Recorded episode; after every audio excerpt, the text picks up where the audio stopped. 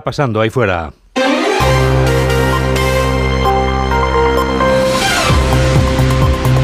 Onda Cero.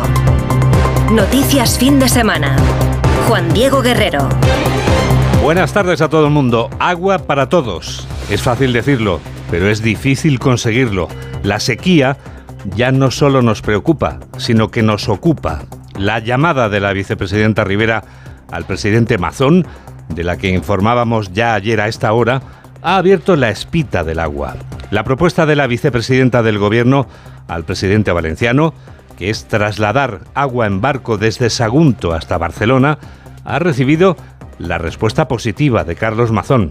El presidente de la comunidad defiende la solidaridad entre regiones siempre que le garanticen por escrito que los valencianos quedan abastecidos. El agua desalada no nos gusta para regar, el agua desalada es muy cara, energéticamente no es sostenible, pero para una punta de energía, para una punta de emergencia, para uso de boca, eh, sí que puede ser viable. Espero que sea también verdad y que nos garanticen por escrito que las necesidades que tenemos aquí no van a mermar.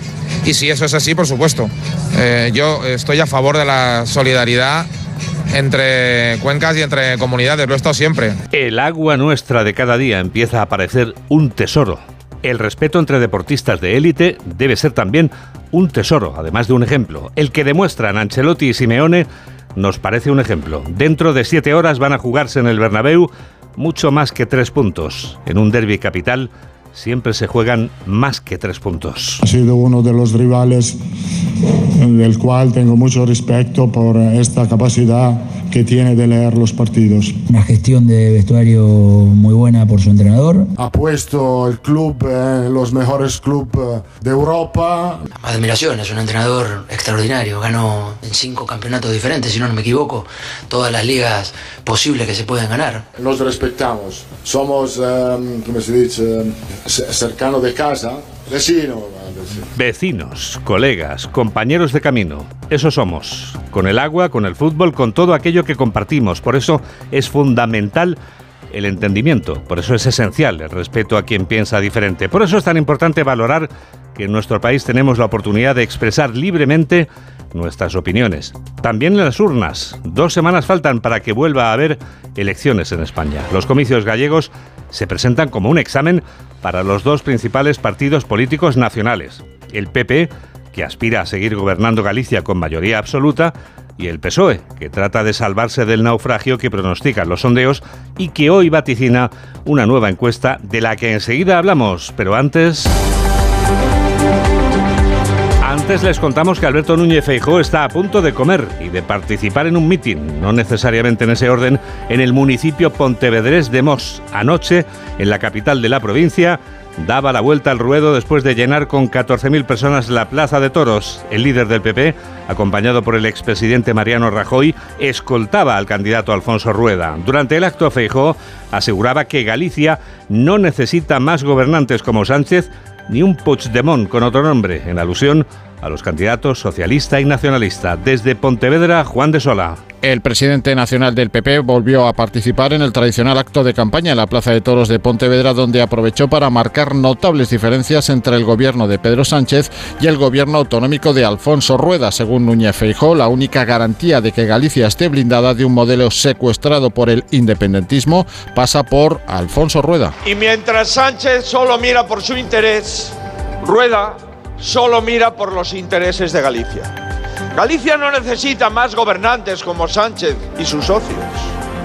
Galicia no necesita aquí un Puigdemont con otro nombre. Alertó de la inestabilidad que supondría un gobierno de coalición formado por PSOE, BNG y Sumar para Galicia. Por su parte, el candidato a la reválida a la Junta, Alfonso Rueda, este mediodía en Feira do Cocido de la LIN, asoció la manifestación de hoy en Santiago, convocada por SOS Sanidad Pública, a una movilización politizada por unos partidos de izquierda que optan por este perfil en la campaña electoral. Pues en Santiago no hay ninguna duda que los partidos de oposición, el partido de izquierdas, está utilizando esta manifestación como eh, un instrumento claramente electoral, claramente politizado.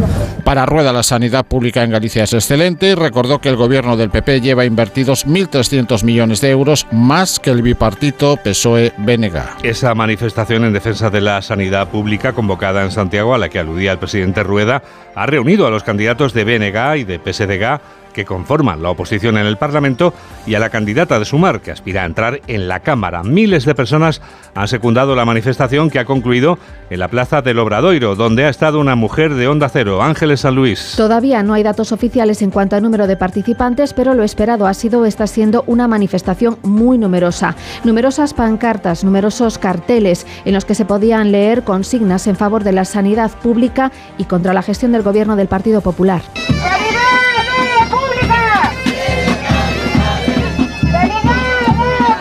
Esta es una convocatoria de la plataforma SOS Sanidad de Pública antes de conocerse la fecha de las elecciones. Eso sí, está respaldada esta movilización por los principales partidos actualmente en la oposición. De hecho, el candidato, por ejemplo, del PSOE, José Ramón Gómez Besteiro. Los socialistas, que somos los que creamos la sanidad pública y universal, somos los mejores para gestionarlos y solucionar el problema evidente que hay hoy en Galicia ha solicitado el voto. También la nacionalista Ana Pontón ha pedido que todos los manifestantes acudan el 18 de febrero a las urnas. O próximo 18 de febreiro quero facer un chamamento a todas as persoas que están nesta movilización, a todas as persoas que están na súa casa, que queren máis sanidade pública, a que se movilicen nas urnas tamén. Marta Lois, candidata de Sumar, Isabel Faraldo por Podemos, también están presentes en esta movilización, así como numerosos alcaldes, alcaldesas de Partido Socialista y Bloque Nacionalista Galego.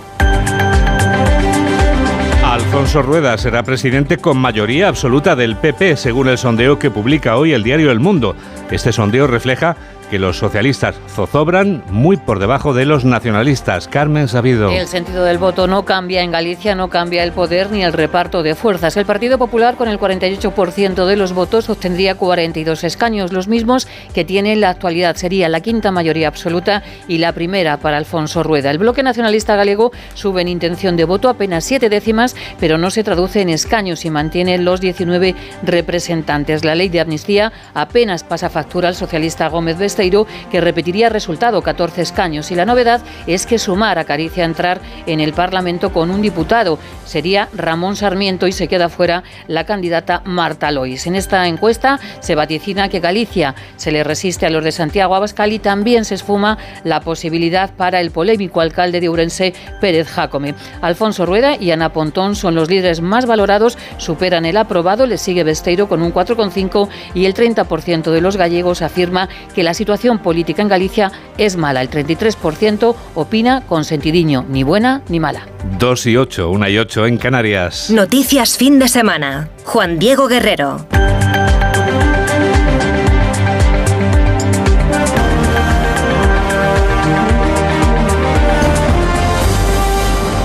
La sequía que atenaza a Cataluña lleva al presidente Pera Aragonés a reunirse este lunes con la vicepresidenta Rivera. El jefe del Ejecutivo catalán descarta un trasvase de agua del río Ebro y se apunta a la llegada de agua en barco procedente de otras comunidades. Desde la redacción de Onda Cero en Cataluña, Montse Entre las soluciones que está considerando el Gobierno de Cataluña para paliar los efectos de la sequía no entra la idea de trasvasar agua del Ebro a Barcelona. El presidente Per Aragonés ha explicado en una entrevista a EFE que esta medida podría convertirse en algo permanente. A veces cuando hay conexiones que se presentan como extraordinarias, acaban creando los incentivos para que sean permanentes. Yo estoy en contra de la defensa de la necesidad de, que el Ebro se pueda mantener eh, como, como cuenca, como, como hemos hecho tantos, eh, durante tantos años. ¿no? Eso sí, Aragonés está convencido de que alguna medida de emergencia se tendrá que tomar, como por ejemplo el transporte de agua en barcos procedentes de cuencas que sean competencia del Estado. Todo parece que va a ser necesario que barcos que transporten agua tendrán que llegar a Barcelona en los próximos meses. Tendrá que venir de otras cuencas que administra el Ministerio de Transición Ecológica. Aragonés espera la máxima colaboración del Gobierno, empezando por la reunión que tendrán mañana la ministra para la Transición Ecológica, Teresa Rivera, y el conseller de Acción Climática, David Mascort, donde hablarán de qué medidas tomar. La vicepresidenta Rivera ha comunicado este fin de semana al presidente valenciano que el Gobierno planea trasladar agua en barco desde Sagunto hasta Barcelona. Carlos Mazón defiende la solidaridad entre regiones, siempre que le garanticen por escrito que los valencianos quedan abastecidos. Espero que nos garanticen lo que nos han dicho, que sacar agua de la desaladora, desaladora de Sagunto, no va a perjudicar a la costa valenciana, que nos lo digan por escrito. Espero que sea también verdad y que nos garanticen por escrito que las necesidades que tenemos aquí no van a mermar. Y si eso es así, por supuesto, yo estoy a favor de la solidaridad entre cuencas y entre comunidades, lo he estado siempre. Siempre es ejemplar una respuesta como la del presidente Carlos Mazón, que es el líder del PP en la comunidad valenciana, y también la respuesta de Salvador Illa, que es líder de los socialistas en Cataluña. Illa agradece a Mazón su gesto hablando de la España generosa. La España generosa. La España generosa. La España cohesionada territorialment. I vull agrair també al president de la Comunitat Valenciana, que no és del color polític de la meva formació política. A més, estem bastant a les antípodes en moltes coses. Però en aquest cas vull agrair-li que hagi dit aquí s'està per ajudar i que hagi fet unes declaracions també d'estendre la mà. Pues aquest és el camí. Aquest es el camí, este es el camino, dice Salvadorilla, que reconoce estar en las antípodas del presidente Mazón, pero que considera que es bueno ponerse de acuerdo en política no de agua, sino de alimentos muy peligrosos para la salud. Se ha incautado la Guardia Civil. Ha sido en una operación del Instituto Armado en la provincia de Valencia. Laura Gil. 10.000 kilos de alimentos no aptos para ser comercializados, distribuidos en diferentes productos envasados que contenían carne y pescado congelados, preparados cárnicos, huevo procesado, derivados de la harina, galletas y golosinas. Alimentos cuyas etiquetas no disponían de la información de alérgenos, como exige la ley, y en las que se empleaba un idioma no europeo. Irregularidades que alcanzaban también a las medidas de refrigeración con el consiguiente riesgo para la salud. María Escudero, portavoz de la Guardia Civil una de las cámaras de refrigeración que albergaba productos para el consumo humano, tanto de origen animal como de origen vegetal, no se encontraba en funcionamiento en esos momentos. También había productos cuya fecha de caducidad y consumo preferente había expirado. La partida de alimentos ha sido localizada en un centro de alimentación minorista situado en el polígono industrial de La Cova, en Manises, que según han comprobado los agentes, carecía de autorización sanitaria para ejercer su actividad. El valor total de lo incautado supera los 90.000 euros. 2 y 13, 1 y 13 en Canarias. Onda Cero. Noticias fin de semana. Llega el minuto económico. Hoy Ignacio Rodríguez Burgos nos explica en un minuto qué tiene que ver el techo de gasto con el peor alumno de la clase.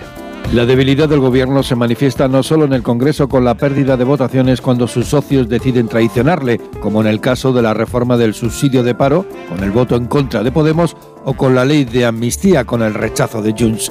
La fragilidad del Ejecutivo se aprecia también en los presupuestos del Estado. Esta semana debe votarse en el Senado la senda de déficit, el conocido como techo de gasto, un trámite necesario antes de la elaboración y aprobación de las cuentas públicas.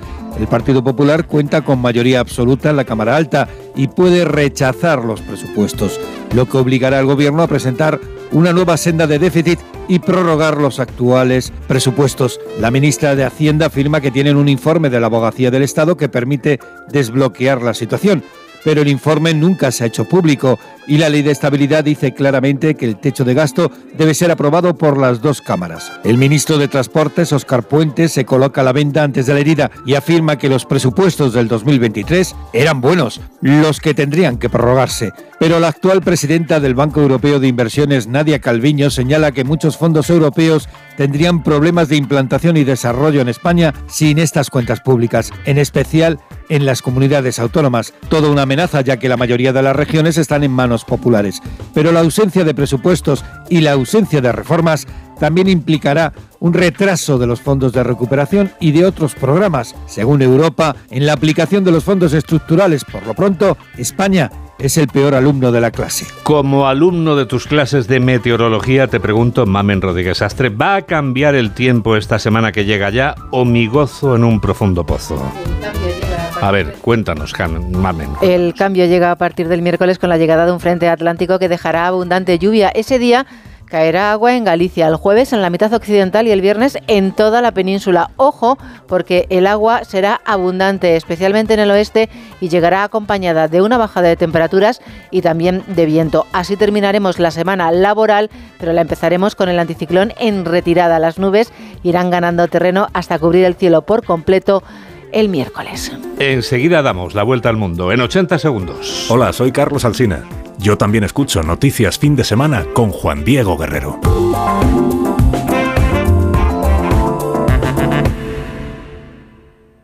En Peyo estamos listos para ayudarte a llevar lo más importante, tu negocio. Por eso, en los días Peyo Profesional vas a poder disfrutar de condiciones especiales en toda la gama. Aprovecha del 1 al 14 de febrero para dar energía a tu negocio. Inscríbete ya en peyo.es. ¿Se acabó el fin de semana? Tranquilo, toma Ansiomet. Ansiomet con triptófano y asuaganda te ayuda en situaciones de estrés. Y ahora también Ansiomet Autoestima, de Pharma OTC. Mira, cariño, los de la casa de enfrente también se han puesto alarma. Ya, desde que entraron a robar en casa de Laura se la han puesto todos los vecinos. Deberíamos hacer lo mismo, porque no estoy tranquila, siendo los únicos sin alarma. Pues esta misma tarde llamo a Securitas Direct para que nos la pongan. Protege tu hogar frente a robos y ocupaciones con la alarma de Securitas Direct. Llama ahora al 900-272-272. Con este estrés no consigo concentrarme. Toma Concentral. Con su triple acción de lavacopa, rodiola y vitaminas, Concentral consigue aliviar el estrés ayudando a una concentración más estable y duradera. Concentral. Consulte a su farmacéutico o dietista. Llega la nueva superproducción. ¡Begoña! Si me pongo así es por tu culpa. Porque me estás mintiendo, reconócelo. Hay otro hombre. Andrés de la Reina para servirle. Cuando le vi, debí imaginar que era mi cuñado. Sueños de libertad. Muy pronto estreno en Antena 3. La tele abierta. ¿Cansado? Revital. Tomando Revital por las mañanas recuperas tu energía, porque Revital contiene ginseng para cargarte las pilas y vitamina C para reducir el cansancio. Revital, de Pharma OTC. Síguenos en Twitter en arroba noticias FDS. Es el momento del Foreign Affairs. Noticias del resto del mundo. ¿Dónde empezamos, José Manuel? En Yemen, donde la insurgencia hutí asegura que la última serie de ataques lanzados por Estados Unidos y Reino Unido no tendrá efecto disuasorio alguno en su campaña para impedir el tránsito en el Mar Rojo como medida de presión contra Israel. El Pentágono indica que los ataques de la pasada madrugada han destruido un misil antibuque hutí en Yemen que estaba preparado para ser lanzado contra barcos en el Mar Rojo. Además, han alcanzado instalaciones subterráneas de almacenamiento de armas y sistemas más lanzadores de misiles. El jefe adjunto del Estado Mayor UTI, Al-Hamud al-Muski, ha confirmado casi medio centenar de ataques internacionales contra sus emplazamientos, con especial incidencia en la capital, Sanaa, aunque no ha informado del número de víctimas. El oficial asegura que los ataques, no obstante, no van a disuadir a la insurgencia de su postura moral, religiosa y humanitaria en apoyo del pueblo palestino en la franja de Gaza y no quedarán sin respuesta y castigo. Seguimos entrenándonos para elevar las capacidades de nuestras Fuerzas Armadas. Nos lo tomamos muy en serio y somos plenamente conscientes de que esta lucha no es una batalla por ganancias políticas o materiales. Nuestra postura sobre lo que ocurre en Gaza conlleva obligaciones y deberes religiosos, morales y éticos, y también de dignidad como yemeníes. Entre tanto, en Gaza, fuentes médicas confirman que las fuerzas israelíes han realizado 12 ataques en el sur de la franja en las últimas 24 horas, lo que ha dejado un balance de 107 muertos y 185 heridos. Aviones de combate y artillería israelíes han lanzado una serie de intensos ataques contra varias zonas de Khan Yunis y de Rafah, llegando a alcanzar al Hospital Europeo de Gaza y una estación de combustible cercana. Además, el ejército de Israel ha vuelto a atacar objetivos en el sur del Líbano. Con este panorama, el secretario de Estado norteamericano Anthony Blinken inicia este domingo su quinta gira por Oriente Medio con la propuesta de creación de un Estado palestino independiente que a su vez garantice la seguridad de Israel. Informa el corresponsal de Onda Cero en Estados Unidos, Agustín Alcalá. El quinto viaje del secretario de Estado norteamericano Anthony Blinken a Oriente Medio comienza hoy en Riad con un encuentro con Mohammed bin Salman, el gobernante saudí, con la intención de resucitar el plan que para muchos analistas conocedores de la región consideran fue el motivo principal del asalto terrorista de Hamas contra Israel del 7 de octubre, la normalización de las relaciones diplomáticas entre los saudíes y los israelíes. Para ello es necesario que encajen en los próximos meses muchas piezas, a cambio de que bin Salman normalice las relaciones con el Estado judío. Solicita a Washington un plan de seguridad similar al que tiene firmado ahora con las naciones de la OTAN y que Israel ponga fin a sus operaciones militares en la franja de Gaza. El plan norteamericano pasa también por una pausa de los combates de al menos seis meses, durante los cuales serán liberados los casi 130 rehenes que jamás tienen su poder. Benjamin Netanyahu y su gobierno extremista son el mayor obstáculo para el siguiente paso, que la autoridad palestina renovada y desmilitarizada gobierne Gaza y la Cisjordania. Otro de los objetivos de Blinken, que viajará también a Qatar, Egipto, Israel y la Cisjordania, es aislar a Irán y a sus milicias objetivos militares en estos momentos en Irak, Siria y Yemen. Ucrania está viviendo este domingo un recrudecimiento de las hostilidades. Rusia ha elevado a 28 los muertos en el ataque perpetrado por la artillería ucraniana contra una panadería en la anexionada región oriental de Lugansk. Las autoridades prorrusas explican que además hay 10 heridos y un número indeterminado de personas atrapadas bajo los escombros en un ataque deliberado de Kiev contra la población civil. Por otra parte, Moscú asegura que el ejército ucraniano ha perdido 95 soldados en el sur de Donetsk al ser repelidos por los rusos cuando trataban de fortalecer sus posiciones en la zona. Rusia señala además que ha destruido un sistema de radar, un dron de reconocimiento y un puesto de control de aeronaves no tripuladas. Corresponsal de Onda Cero en la zona, Xavi Colás. Masacre en una ciudad de Lugansk. Rusia dice que 28 personas han muerto por un bombardeo en una panadería en esta región ucraniana, en una ciudad controlada por Rusia. Entre los fallecidos, nueve mujeres y un niño. Además de las víctimas mortales, sabemos que hay cuatro más en cuidados intensivos, están en estado grave. En total, 10 personas resultaron heridas, según los líderes de esta región ocupada.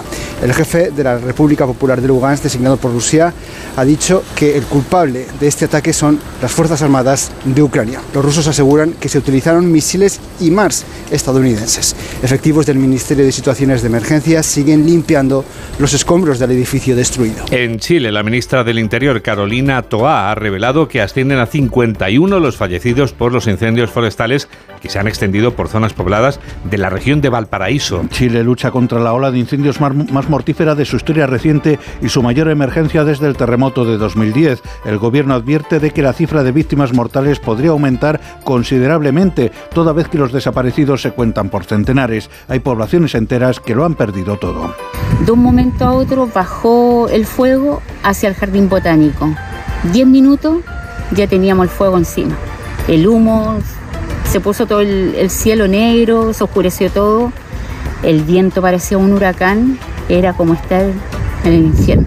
Eso es lo que necesitamos, ayuda, lo útiles, ropa, ya no sé, porque en mi casa perdí todo, perdí todo. Los salvadoreños celebran este domingo elecciones presidenciales y legislativas en una cita que se antoja un mero trámite para el actual mandatario, Nayib Bukele. No parece que vaya a pasarle factura a Bukele el hecho de haberse servido de una judicatura que controla para poder reinterpretar la Constitución y presentarse a la reelección. Todo apunta a que saldrá victorioso en primera vuelta. Viajamos ahora a París, que celebra hoy José Manuel un referéndum sobre la necesidad de restringir los vehículos SUV, que son los más vendidos en el mercado y también los más contaminantes. Después de haberse opuesto en 2023 a los patinetes eléctricos, casi un millón y medio de parisinos deciden hoy sobre la propuesta de la alcaldesa, la socialista Ana Hidalgo, sobre los sub. Informes elaborados por las propias aseguradoras señalan a estos automóviles como causantes de más accidentes y más polución. Frédéric Badina es concejal ecologista en el ayuntamiento parisino. Euh, Pronto los peatones tendremos el doble de probabilidades de tener un accidente grave con un sub que con un vehículo convencional. Los sub son los vehículos grandes, altos, imponentes. Puede haber exenciones para los profesionales, pero se trata de enviar una señal a los fabricantes y a los profesionales explicándoles que queremos que los vehículos que circulen por los espacios públicos de París sean los más pequeños, menos pesados, menos voluminosos y por lo tanto menos contaminantes. Y terminamos en Buenos Aires, donde el presidente argentino Javier Milei prepara las maletas para el viaje que le va a llevar a partir de mañana a Israel y al Vaticano. Es muy probable que Milei, que ha abrazado recientemente el judaísmo, se reúna con Benjamin Netanyahu. Sin embargo, la parte más jugosa de su periplo es su esperado encuentro con el Papa. Durante la campaña electoral, el ahora presidente se refirió al pontífice como un representante del maligno en la tierra y partidario de las dictaduras sangrientas. Ha sido un resumen de José Manuel Gabriel. Hola, soy Sandra Golpe y yo también escucho Noticias Fin de Semana de Onda Cero con Juan Diego Guerrero. Aprovecha que este febrero tiene 29 días para disfrutar los Fiat Pro Days y redescubre la nueva gama Fiat Professional completamente renovada, con más tecnología, seguridad y unas ofertas únicas. Visita tu concesionario más cercano y conoce la nueva generación Pro en diésel, gasolina y eléctrico. Fiat Professional. Profesionales como tú. Arranca una nueva edición de los premios Ponle Freno para reconocer las mejores iniciativas que hayan contribuido a promover la seguridad vial en nuestro país. Consulta las bases en ponlefreno.com y envía tu candidatura antes del 4 de marzo. Ponle Freno y Fundación AXA Unidos por la Seguridad Vial. Tengo la memoria fatal, se me olvida todo. Si te falla la memoria, toma de Memory. De Memory con vitamina B5 contribuye al rendimiento intelectual. Y ahora para los más mayores, de Memory Senior de Pharma OTC. Arranca una nueva edición de los premios Ponle Freno para reconocer las mejores iniciativas que hayan contribuido a promover la seguridad vial en nuestro país. Consulta las bases en ponlefreno.com y envía tu candidatura antes del 4 de marzo. Ponle Freno y Fundación AXA Unidos por la Seguridad Vial. ¿Cansado de toser? Toma Herbetón Respire. Herbetón jarabe con extracto de pino y eucalipto espectora y reduce el espasmo bronquial. Herbetón Respire. Consulte a su farmacéutico o dietista. Síguenos en Facebook en Noticias Fin de Semana Onda Cero.